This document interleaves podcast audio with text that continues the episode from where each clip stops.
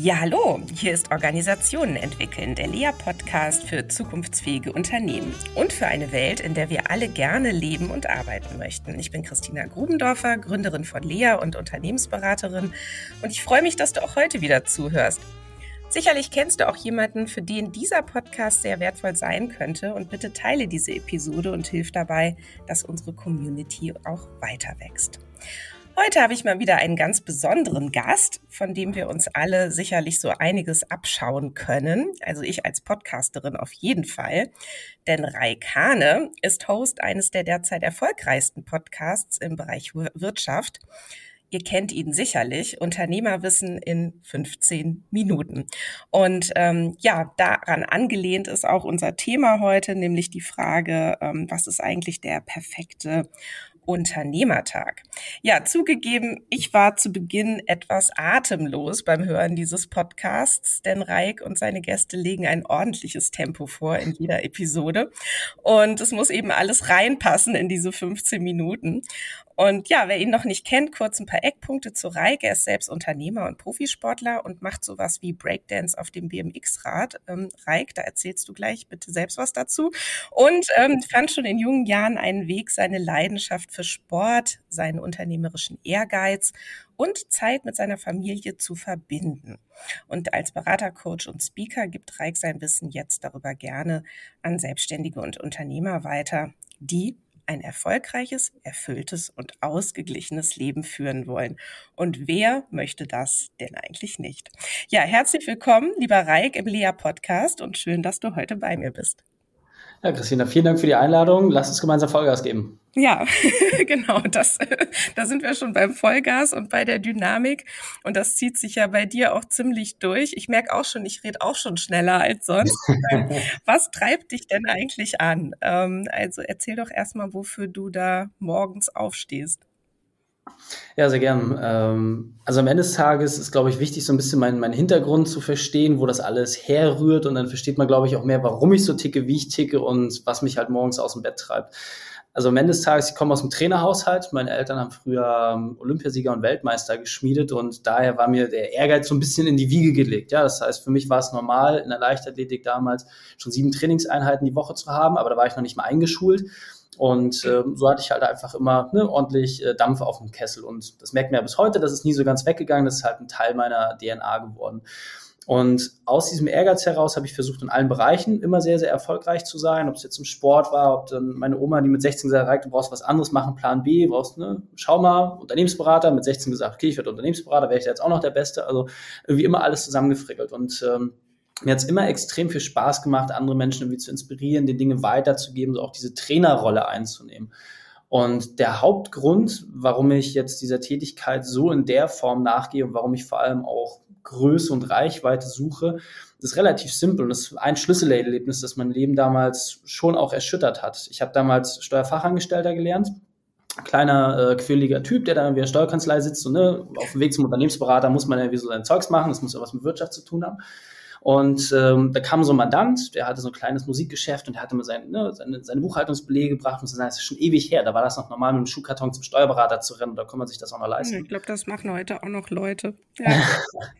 und äh, ja, das war eine Zeit, in der eBay sehr stark geworden ist. Und äh, das hat bei diesem Unternehmer halt äh, für große Zerwürfnisse gesorgt. Das heißt, ne, der konnte halt irgendwie dann nicht mehr so die Umsätze machen, konnte dann irgendwie nicht mehr die Forderungen richtig bedienen. Dann gab es irgendwie Stress zu Hause, Frau ist abgehauen, hat die Kinder mitgenommen, Ende vom Lied, hat sich einen Strick genommen und war tot. Und das war einfach ein Punkt, wo ich für mich gemerkt habe, das habe ich bis heute nie so richtig überwunden, weil es war einfach ein fehlendes Wissen. Ja, mit ein bisschen Veränderung im Marketing, mit der Ausrichtung würde dieser Mensch noch da sein. Und ich habe dieses Schicksal leider viel zu häufig mitkriegen müssen. Da war es halt sehr persönlich, sehr nah. Aber es gibt halt viele kleine und mittelständische Unternehmen, die aufgrund von fehlendem Wissen einfach das Leben unglaublich schwer gemacht wird. Und ich habe mir immer die Frage gestellt, die Handelskammern, Verbände, warum kriegen die das nicht auf die Reihe? So, und die haben halt meistens einfach einen sehr anderen Auftrag und haben dann eine sehr, sehr andere Beziehung zu. Und das Problem ist einfach so diese klassische Strategieberatung, wie man das aus den großen Häusern kennt, die ist für die Kleinstunternehmen überhaupt nicht zugänglich. Niemand kann sich einen Strategieberater für zweieinhalb oder siebeneinhalbtausend Euro am Tag leisten, der da mal irgendwie drei Monate Gas gibt. Funktioniert nicht. Und wir haben halt immer geguckt, hey, wie kriegt man möglichst vielen Menschen Zugang zu diesem Wissen gegeben, damit man das halt einfach machen kann. Und äh, wir haben ein ziemlich dickes Brett zu bohren. Wir haben dreieinhalb Millionen KMUs da draußen und äh, ja, wir wissen, jeder Dritte ist ungefähr handlungsfähig. Deswegen sagen wir mal so, wir wollen eine Million Unternehmer erreichen und äh, ja, das ist letzten Endes mein persönliches erklärtes Ziel. Ich möchte so vielen Unternehmern wie möglich und auch über den Podcast und so Sachen einfach Zugang dazu geben, dass halt dieses Erlebnis, was ich in meiner ja, Ausbildung damals erlebt habe, dass das einfach in der Form nicht mehr vorkommen muss. Ja, ähm, ich hake da noch mal so ein bisschen rein. Ne? Das heißt, ähm, da hat sich jemand das Leben genommen und ähm, du hattest den Eindruck, dass der das deshalb gemacht hat, weil er so verzweifelt darüber war, dass sein Unternehmen jetzt nicht mehr läuft. Und dann kamen noch ein paar andere Dinge dazu. Und ähm, du hast den Eindruck gehabt, ähm, äh, das liegt daran, dass er bestimmte Dinge nicht wusste, die, wenn er sie gewusst hätte, ähm, einen anderen Umgang damit gefunden hätte. So, habe ich das richtig verstanden? Absolut, ja. Ähm, okay, ich meine, das ist ja schon mal spannend ähm, zu hören, was sind denn das zum Beispiel dann für Dinge, ne, an, an die du da denkst? Also was, was ähm, muss denn jemand zum Beispiel wissen in so einer Situation, dass er dann ähm, eben ja einfach optimistischer in seine eigene Zukunft blicken kann?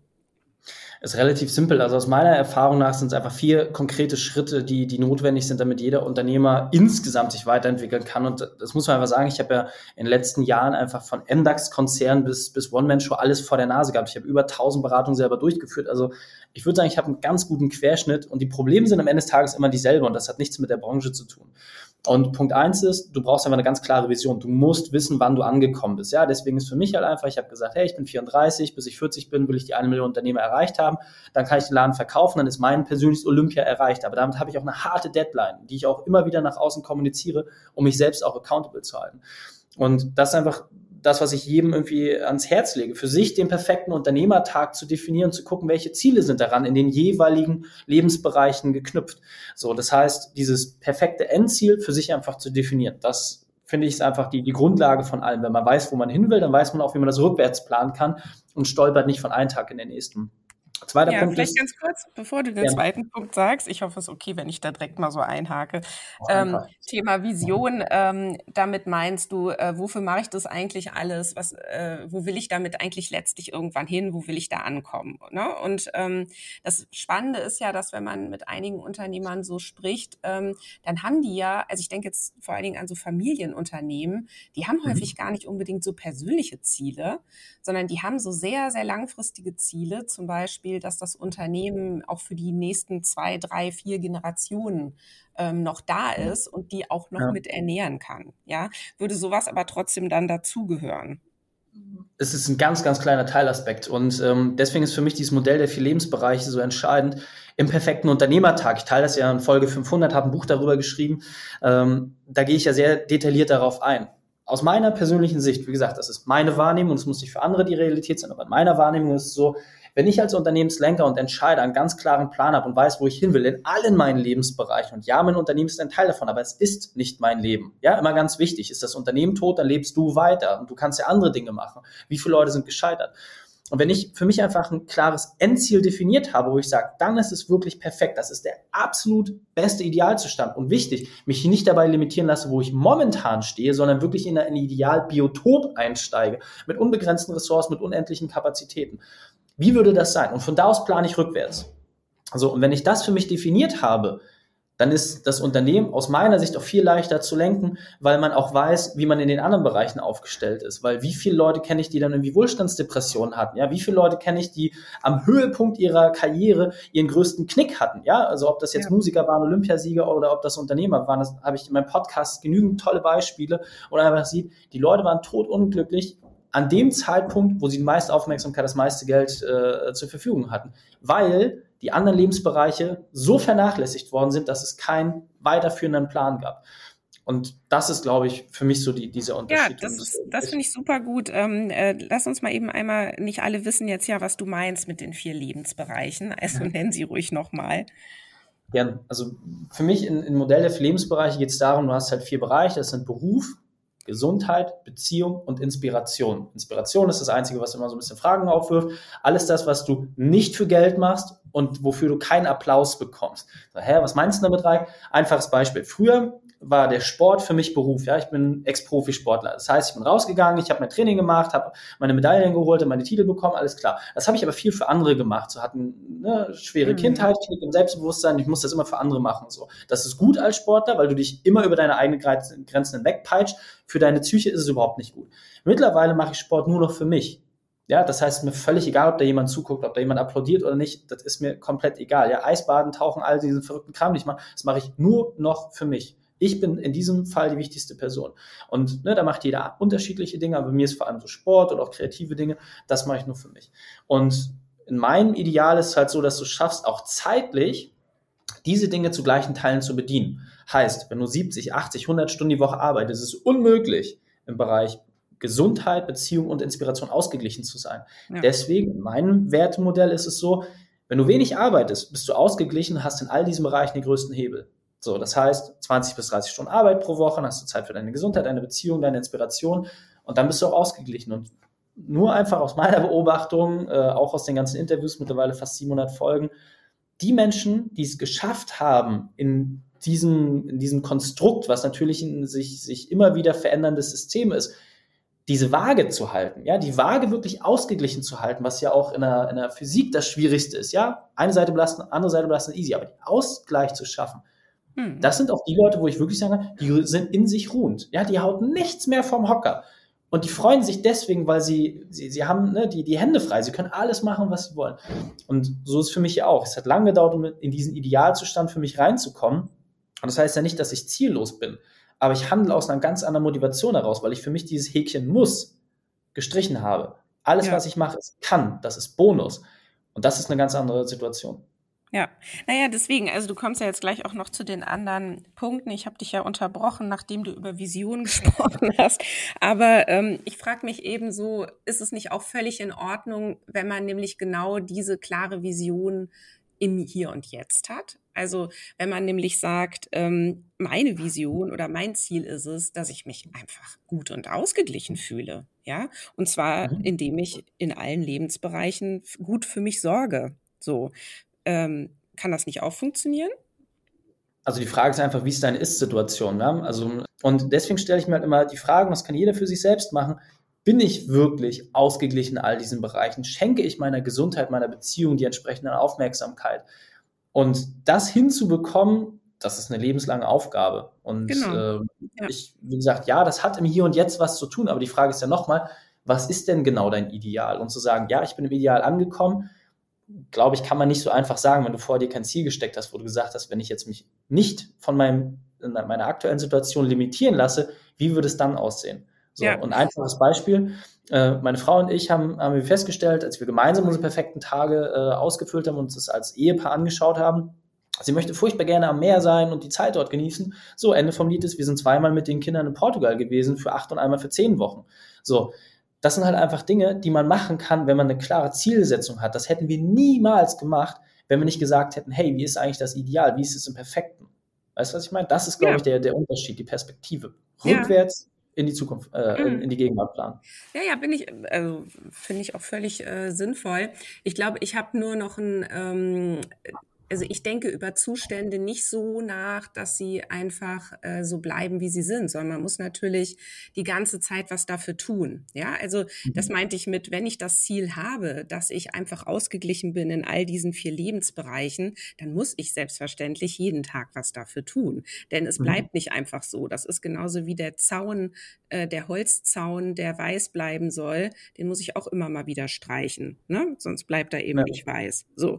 Und, ähm, und das, das meinte ich mit, ähm, wenn ich mir einfach dieses Ziel setze, ich möchte gerne achtsam sein und in allen vier Lebensbereichen ähm, mit mir zufrieden sein, dann wäre mir persönlich das schon Ziel genug, weißt du? Und dann würde ja. ich nämlich immer gucken, ähm, was ist jetzt und was ist heute und wo muss ich heute wieder dafür sorgen, dass ich diese Balance herstelle. Also zumindest meine ich, dass ich ungefähr so lebe und dass ja. ich ähm, dadurch eben äh, es gut geschafft habe, äh, viele Kollegen fragen mich auch immer, sag mal, wie kriegst du das überhaupt hin, wenn du immer sagst, du arbeitest freitags gar nicht? Oder wie kriegst du das hin, dass du nachmittags ständig Zeit auch noch für deine Tochter hast und so? Ja, ja ich mache es einfach, ich krieg das hin, ja, und ich mach, bin trotzdem super umtriebig, ja. Also, so. Christine, um da vielleicht nochmal kurz reinzugehen und ähm, das eine ist halt die Zielsetzung, wie gesagt, ich komme halt aus dem Sport, ja, ich bin ein sehr eindimensionaler Mensch, ich bin nicht sonderlich kreativ, nicht innovativ, sondern ich mag halt einfach einen Trainingsplan und den kann ich ganz gut abarbeiten. Und das ist auch das, was ich festgestellt habe, da, das sind die Leute, die wir auch anziehen. Das heißt, dieser perfekte Tag, das ist Olympia. Das ist ne, in vier Jahren oder in acht Jahren, je nachdem, wie, wie dein Trainingslevel ist, weißt du aber, da ist dieser Wettkampf, den ich irgendwie stellen muss. Und der hat eine ganz klare Anforderung. Ja, du weißt ganz genau, welche Zeiten, welche Höhen, was weiß ich, in welchem Bereich du unterwegs bist, was zu erreichen ist. So. Das hast du aber für dich erstmal definiert. Und dann kommt ja das Schöne, baust du dir eine Wochenstruktur, und auch das teile ich, Folge 180 äh, von uns, wie du genau das umsetzt. Und zwar durch dieses konsequente, du machst einen Trainingsplan, du packst deine Zeitblöcke da rein, du überprüfst das Woche für Woche und dadurch baust du dir automatisch Lebensroutinen, die dich in diesem Konstrukt halt auch halten, ja. Und natürlich darfst du davon mal ausbrechen. Wichtig ist einfach, dass du sensibel dafür bist. Wenn du mal viel machst, brauchst du auch viel Genera Regeneration. Wenn du viel Regeneration hast, hast du auch viel Energie, um danach wieder zu leisten. Und das muss man nicht so statisch sehen, aber erstmal ist es schlau, einen sehr, sehr engen Trainingsplan zu befolgen, um dann die Abweichung zulassen zu können. Mhm. Das, das ist, glaube ich, nochmal der wichtige Punkt. Aber gut, Haken dran, Thema haben wir, oder? nein, nein, ist gut. Ich möchte mal gern wissen, was in so einem ähm, Trainingsplan denn dann ungefähr so drinstehen könnte also ich teile das in Folge 180, äh, wie meine persönliche äh, Wochenstruktur halt aussieht und am Ende des Tages ganz einfach runtergebrochen. Das ist für jeden super individuell. Aber eine Sache, man nimmt sich einfach die Zeit und trägt sich in seinen Kalender ein für diese jeweiligen Lebensbereiche. Das ja. heißt, schwieriger für Angestellte, einfacher für Unternehmer. Deswegen arbeiten wir eigentlich nur mit denen zusammen. Wenn du Unternehmer bist, kannst du selber entscheiden, wie viel du arbeitest. Du kannst sagen, schreibst da vier Stunden die Woche Arbeitszeit rein oder schreibst da 100 Stunden die Woche rein. Das liegt ja allein an dir. So, und in meinem Universum 20 bis 30 Stunden gehen für Arbeit drauf. Okay, was machst du in restlichen Zeiten? Du planst dir Termine für, für deine Beziehung, ja, mit deinen Kids, deinem Partner, mit Freunden, mit anderen Menschen, wo du vielleicht auch neue Beziehungen knüpfst, zu Tieren, zu Pflanzen, je nachdem, äh, wie, wie man so tickt. Dann entsprechend auch Zeit für deine Gesundheit, wo du feste Termine hast, feste Strukturen, wo du einfach auch drin gehalten wirst und gar nicht in die Lage kommst, aus diesem System so richtig auszubrechen, aber auch entsprechend Zeit für Inspiration, wo du Dinge machst, die ausschließend allein für dich und für deinen Seelenfrieden da sind. Und wenn du darum ja. feste Zeitenblöcke hast und feste Routinen, mhm. dann entwickelst du dich dort auch stetig weiter. Und dann verknüpfst du diese Dinge miteinander. Ja, Gesundheit und Inspiration, da, da gibt es Überschneidungen.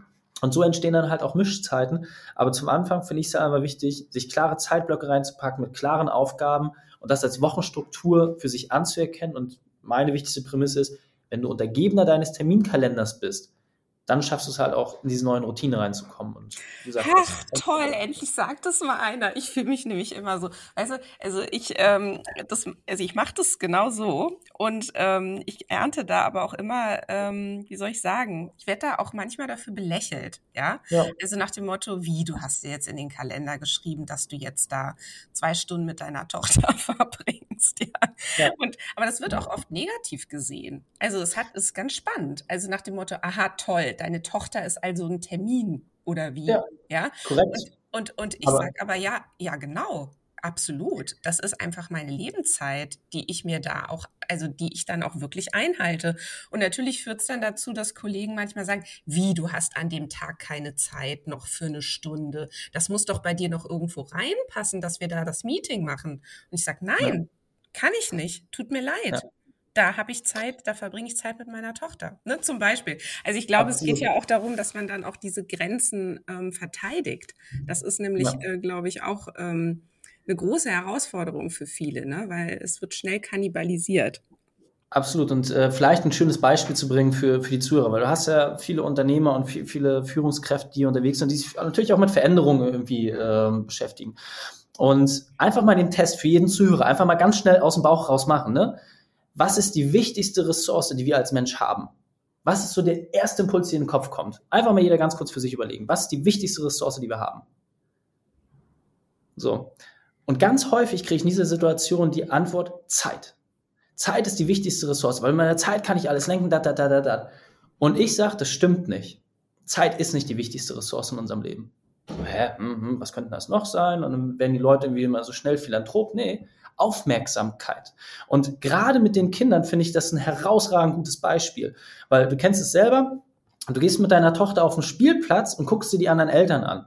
Und dann gibt's halt Eltern, so wie dich und mich zum Beispiel, die rennen dann mit den Kindern rum und machen irgendwelchen Spökes und Quatschen, hast du nicht gesehen. Dann gibt's Eltern, die verbringen zwar Zeit mit ihren Kindern auf dem Spielplatz, aber was machen sie tatsächlich? Ihre Aufmerksamkeit liegt auf dem Handy. Genau.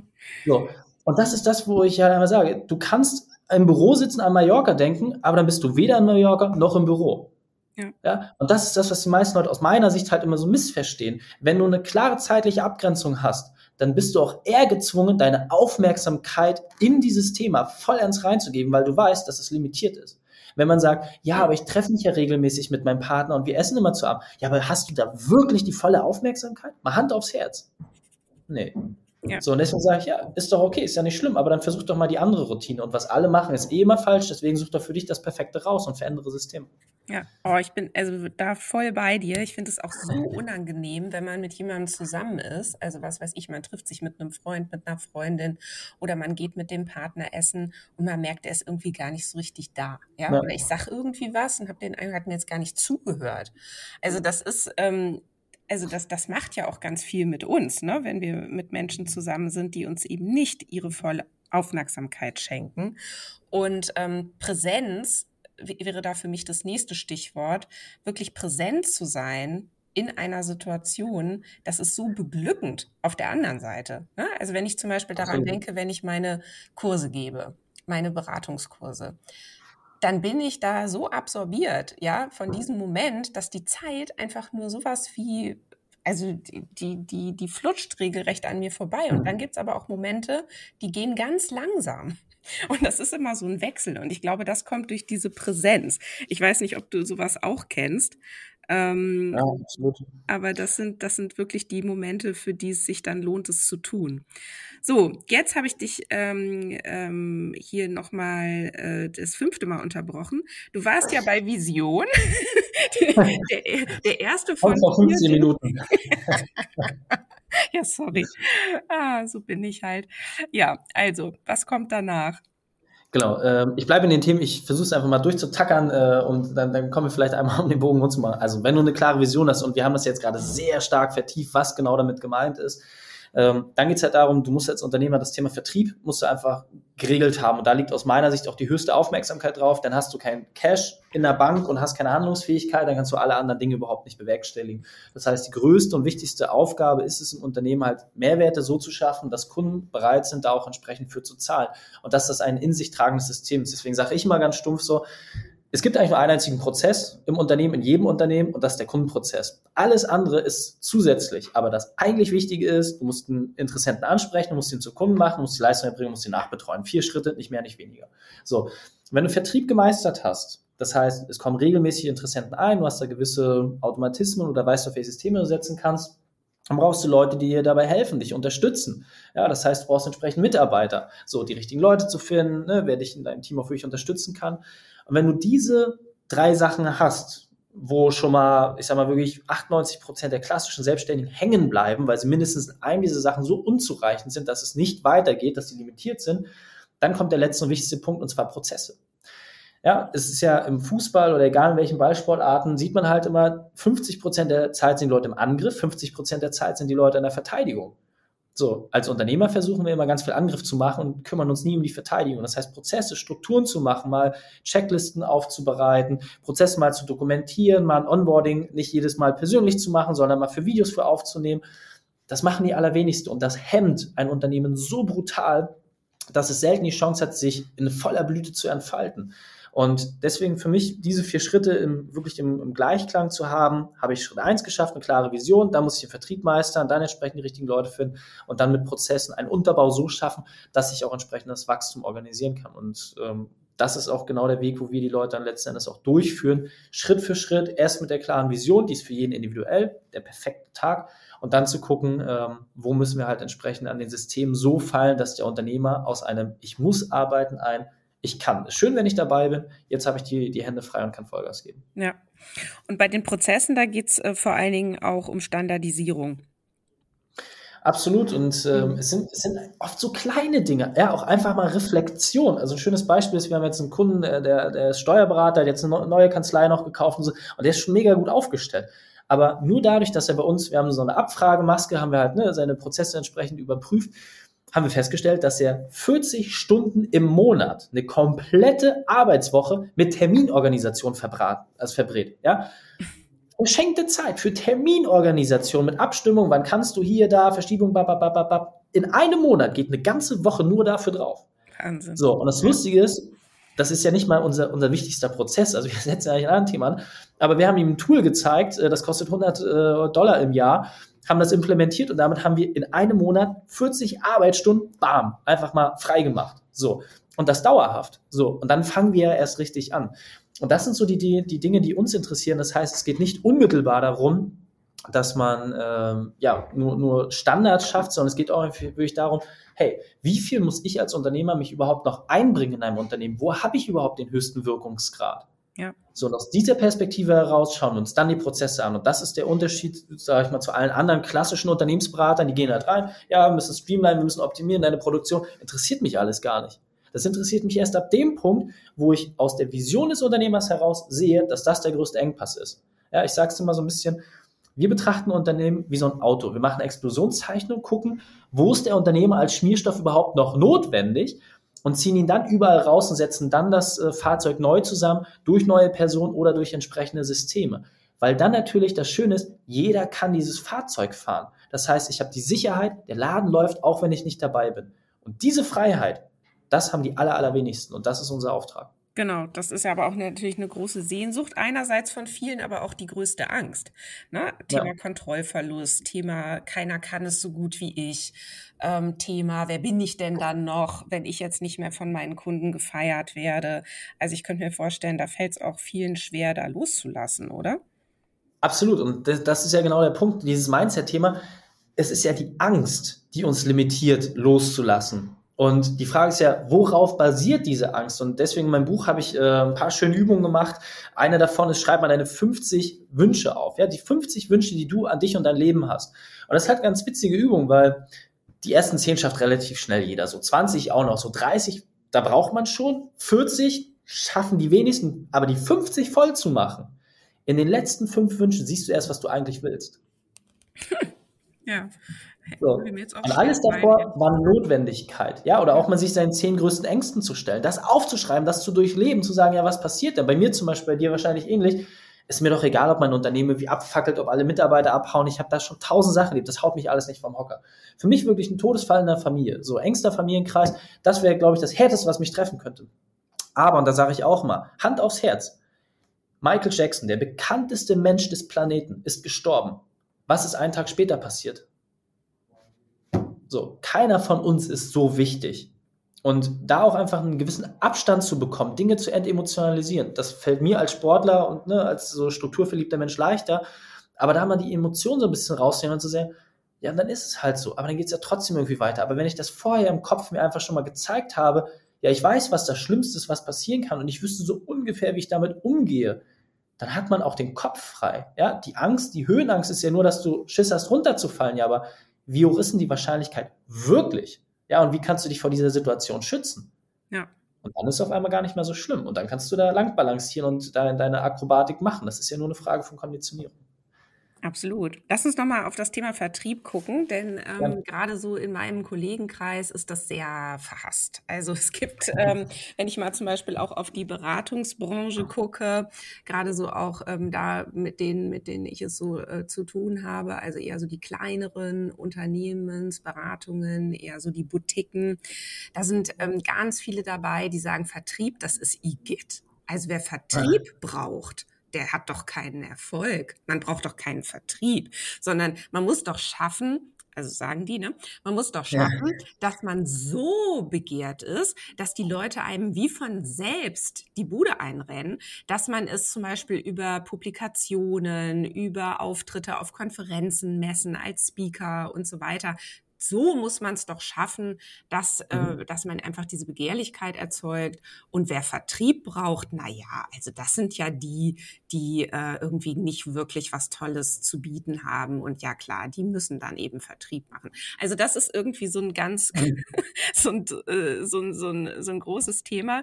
Und das Zweite ist auch, dass viele, die auch einzeln unterwegs sind, ähm, als Berater und Beraterinnen zum Beispiel, äh, sich regelrecht davor scheuen. Also die, die würden das niemals machen. Also es gibt so ein Schimpfwort, und das ist Kaltakquise. So, was? Mhm. Kaltakquise. Nein, auf gar keinen. Das, also wenn ich irgendwas, Thema größte Ängste, ne, wenn ich irgendwas vermeiden soll in meinem Leben, dann das. Ne, so.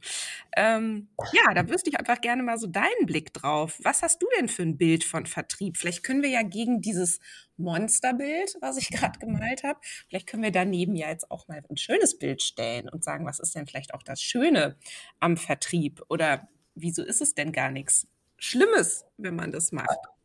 Ist es ja nicht. Also es ist aus meiner Sicht eine Definitionsfrage. Also viele haben irgendwie das Gefühl, ja, Vertrieb ist Wolf of Wall Street, ich rufe Leute an und muss sich von irgendwas überzeugen und dann stürze ich die Leute damit ins Unglück. Das ist von unserer Gesellschaft auch so geprägt. Gerade wir Deutschen sind da extrem gut drin, solche Sachen irgendwie schlecht zu finden. Das sieht in Frankreich, mhm. Spanien oder auch Amerika natürlich komplett anders aus. Wenn du sagst, ey, ich bin Salesman, dann bist du beliebt. Wenn du sagst, du bist ein Anwalt, dann hassen die Leute dich. So bei uns in Deutschland genau umgedreht. Also das, ähm, das ist ganz spannend.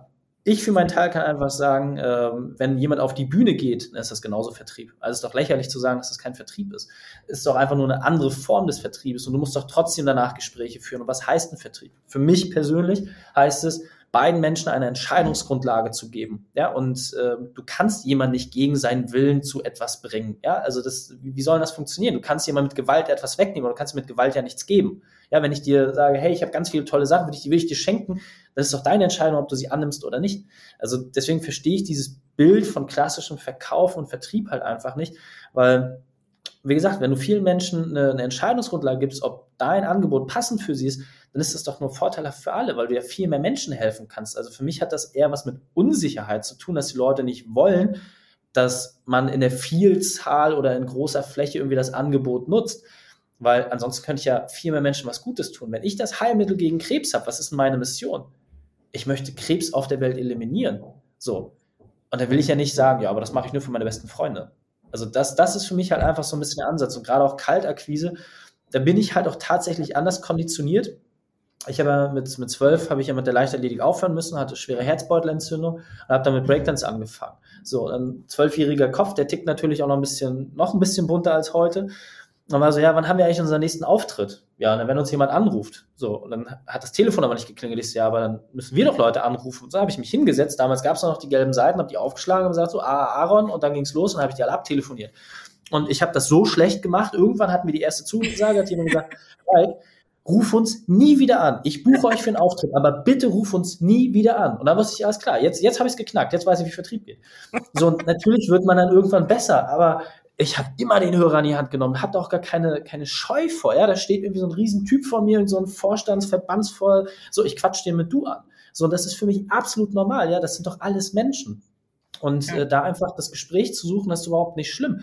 Und es liegt doch an mir, ob ich das in einer charmanten und leichtfüßigen Art mache oder ob ich halt sage, ja, hier ist Firma XY, ich möchte gleich auf den Punkt kommen, denn ich habe mal ein Sales-Skript ge gelesen und da muss man das genau so machen.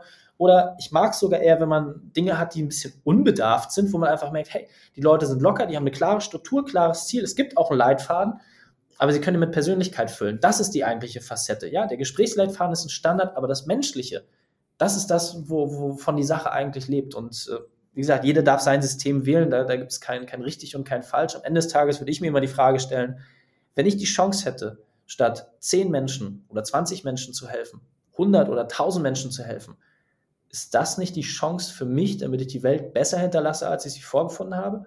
Denn wenn alle quasi immer nur sagen, ja, okay, ich mache das so bis zu dem Grad, wo es mir gut tut, Wäre daraus die große weltweite Innovation gekommen? Wären das die Dinge, die unsere Menschheit vorangebracht haben? Ich glaube nicht. Und ich mag immer diesen Ripple-Effekt. Also wenn ich so vom perfekten Unternehmertag spreche, was du da teilweise für Leute erreichst und was ich für Feedbacks bekomme. Ja, wenn die Leute mir bei Instagram oder so schreiben die mir dann eine lange Nachricht, wo ich denke, krass, da hast du einen Menschen grundlegend verändert. Ja, wir haben, äh, als wir unseren ersten Online-Kurs damals rausgebracht haben, habe ich eine E-Mail bekommen, wirklich herzzerreißend vom Unternehmer. Er sagt, ja, ne, seit 15 Jahren bin ich im Streit mit meiner Familie und da, da, da hat was gesagt, ich muss mich meiner härtesten Herausforderung stellen und ich muss das in einer Woche lösen.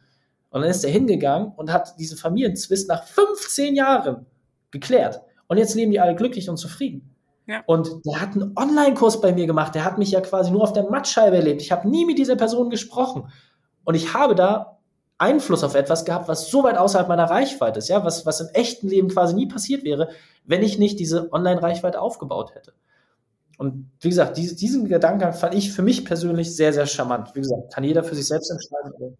Kann ich total gut mitgehen, denn ich finde auch, ähm, alles andere ist auch eine Art von Eitelkeit, ja. Weil wenn du wirklich davon überzeugt bist, dass du was kannst, was anderen hilft, ja, wieso sollte ich denn damit nicht rausgehen in die Welt? Genauso wie du sagst, ja. Und wenn ich doch merke, danach ist bei den anderen was besser, die, ich konnte denen wirklich weiterhelfen oder die haben sich durch mich so inspirieren lassen oder ich konnte solche Impulse geben, die sie auch tatsächlich verwerten konnten und dann war bei ihnen danach was besser. Ja, das ist doch wunderschön, das zu sehen. Ja, also das ist, das, was mich ähm, immer antreibt. Absolut. Ähm, du vielleicht zum Schluss was ist denn dein perfekter Unternehmertag äh, oder ist das geheim oder verrätst du das? Im, Im, Gegenteil, also ich bin ja sehr, sehr transparent. Ähm, viele Leute in der Speaker- oder Beraterszene, die müssen sich ja verstellen. Bei mir ist das Gegenteil der Fall. Ne? Ich renne ganzjährig kurze Hose und Flipflops rum. Äh, mich gibt es nur in zwei Outfits mit, mit äh, weißem Hemdchen oder meinem grauen Trainingsshirt. Also ich, ich teile alles. Ja? Und äh, mein perfekter Unternehmertag, wie gesagt, ich beschreibe ihn in, mein, in meinen Podcast-Folgen, in meinem Buch, da gehe ich sehr detailliert ähm, entsprechend darauf ein. Am Ende des Tages ist es für mich relativ simpel. Ich liebe diesen Ausgleich. Ich liebe es einfach, mich ähm, mit Arbeitsthemen zu beschäftigen, wo ich einfach merke, ich habe einen großen Hebel. Ja, ich bin gestern zum Beispiel in Frankfurt gewesen auf, ähm, auf einer Veranstaltung für Franchise-Geber. Weil es einfach einen riesen Hebel hätte, ja. Wenn, wenn McDonalds sagt, ey Reik, wir führen flächendeckend deine Programme bei uns ein, ey, was ich damit in der Welt nochmal verändern könnte, ja, mit meinem Team gemeinsam. So, solche Dinge treiben mich beruflich an. Einfach so dieses Größenwahnsinn. Ne? Wie schaffe ich denn jetzt, die Millionen Leute zu erreichen? So, mhm. ähm, im Bereich Gesundheit. Ich mag es halt einfach, Dinge auszuloten. Ja, mein Eisbaden zu machen, mein Ringetraining, also Speed-Yoga und so ganz, ganz verschiedene Dinge. Da einfach so die, die, die Weiterentwicklung, die stetige Streben nach, was, was kann man noch machen? Das, das, das, was mich umtreibt. Und der Beziehung genauso. Ne? Ich bin seit 16 Jahren mit meiner Frau zusammen, habe hab zwei tolle Söhne. Ja, sind wir jetzt voll glücklich? Brauchen wir noch ein drittes Kind? Also das, das sind halt dann auch wieder die Fragestellungen. Ja, wann, wann ist für dich, für, für dich, in diesem Fall für mich, das Level der maximalen Zufriedenheit hergestellt? Und ähm, im Bereich Inspiration sicherlich auch etwas, wo ich mich geöffnet habe. Ja, ich habe zum Beispiel in meinen Listen, ja, ich mache immer so ein Jahr und dann gucke ich, hey, welche Ziele will ich erreicht haben, welche vier, fünf Ziele über das Jahr in den jeweiligen Lebensbereichen. Und da war zum Beispiel ein Ziel im Bereich Inspiration. Ich wollte mal ein Bild malen weil ich von mir lange Zeit gedacht habe, ich bin einfach so komplett untalentiert, ich schreibe wie ein Sechsjähriger, was soll ich da mit einem Bild mal? Aber das ist halt einfach ein Ziel. Und dann habe ich äh, mit einer Freundin, die sehr kreativ ist und auch so ein kleines Atelier hat, habe ich dann einfach mal so ein bisschen rumgepinselt und habe einfach gemerkt, dass es mal was ganz anderes ist. Ja, so als, als Sportler mit Hart und Drill und Eins und Null, ja, geh doch mal in die weichen Bereiche rein, öffne dich doch mal diesen Themen und hab auch mal irgendwie so eine Empfänglichkeit für Dinge, mit denen du sonst überhaupt gar keinen Bezug hast. Und sowas zu erforschen und da auch die Zeit für zu haben, finde ich unglaublich spannend, weil es mir auch einfach mehr Ruhe gibt. Ja, also sich hinzustellen in der Kunstausstellung, ich bin immer durchgerannt, wo ist der nächste Wasserautomat und ist hier was Spannendes dabei? So, nee, sei doch mal empfänglich für solche Dinge. Und ähm, das, das finde ich persönlich einfach spannend, da in allen Lebensbereichen immer so ein bisschen weiter zu schrauben und noch, noch mehr zu gucken, was, was mich da persönlich glücklich macht. Und wie gesagt, einfach die Zeit dafür zu haben. Das, das ist mein perfekter Tag. Ja, vielen Dank fürs Teilen, lieber Reik. Heute hast du mindestens noch mal weitere 1000 Leute erreicht. Also ähm, ich wünsche dir ganz viel Erfolg dabei und bin auch jetzt wieder ein bisschen atemlos. vielen Dank dafür und äh, ja, bis bald mal wieder. Tschüss, Reik. Sehr gerne. Vielen Dank, viel Spaß bei der Umsetzung. Danke. Tschüss. Ja, das war Organisationen entwickeln, der LEA-Podcast für zukunftsfähige Unternehmen. Wenn du nichts mehr verpassen willst oder dich auch sonst für die Lea-Themen interessierst, dann abonnier doch einfach die Lea News. Dann bekommst du einmal im Monat alle Infos zu den aktuellen Podcast-Episoden direkt in dein Postfach. Ich würde mich sehr freuen, dich in unserer Community begrüßen zu dürfen. Schau einfach in die Show Notes dieser Episode und klick auf den Link oder geh direkt auf unsere Website www.become-better.org. Dort kannst du dich zu den Lea News eintragen oder uns auch so ein Feedback geben. Wir freuen uns immer zu hören, was wir noch besser machen können, was wir noch anders machen können, welche Gäste interessant für dich wären. Danke, dass du wieder deine Zeit mit mir verbracht hast und bis zum nächsten Mal. Tschüss.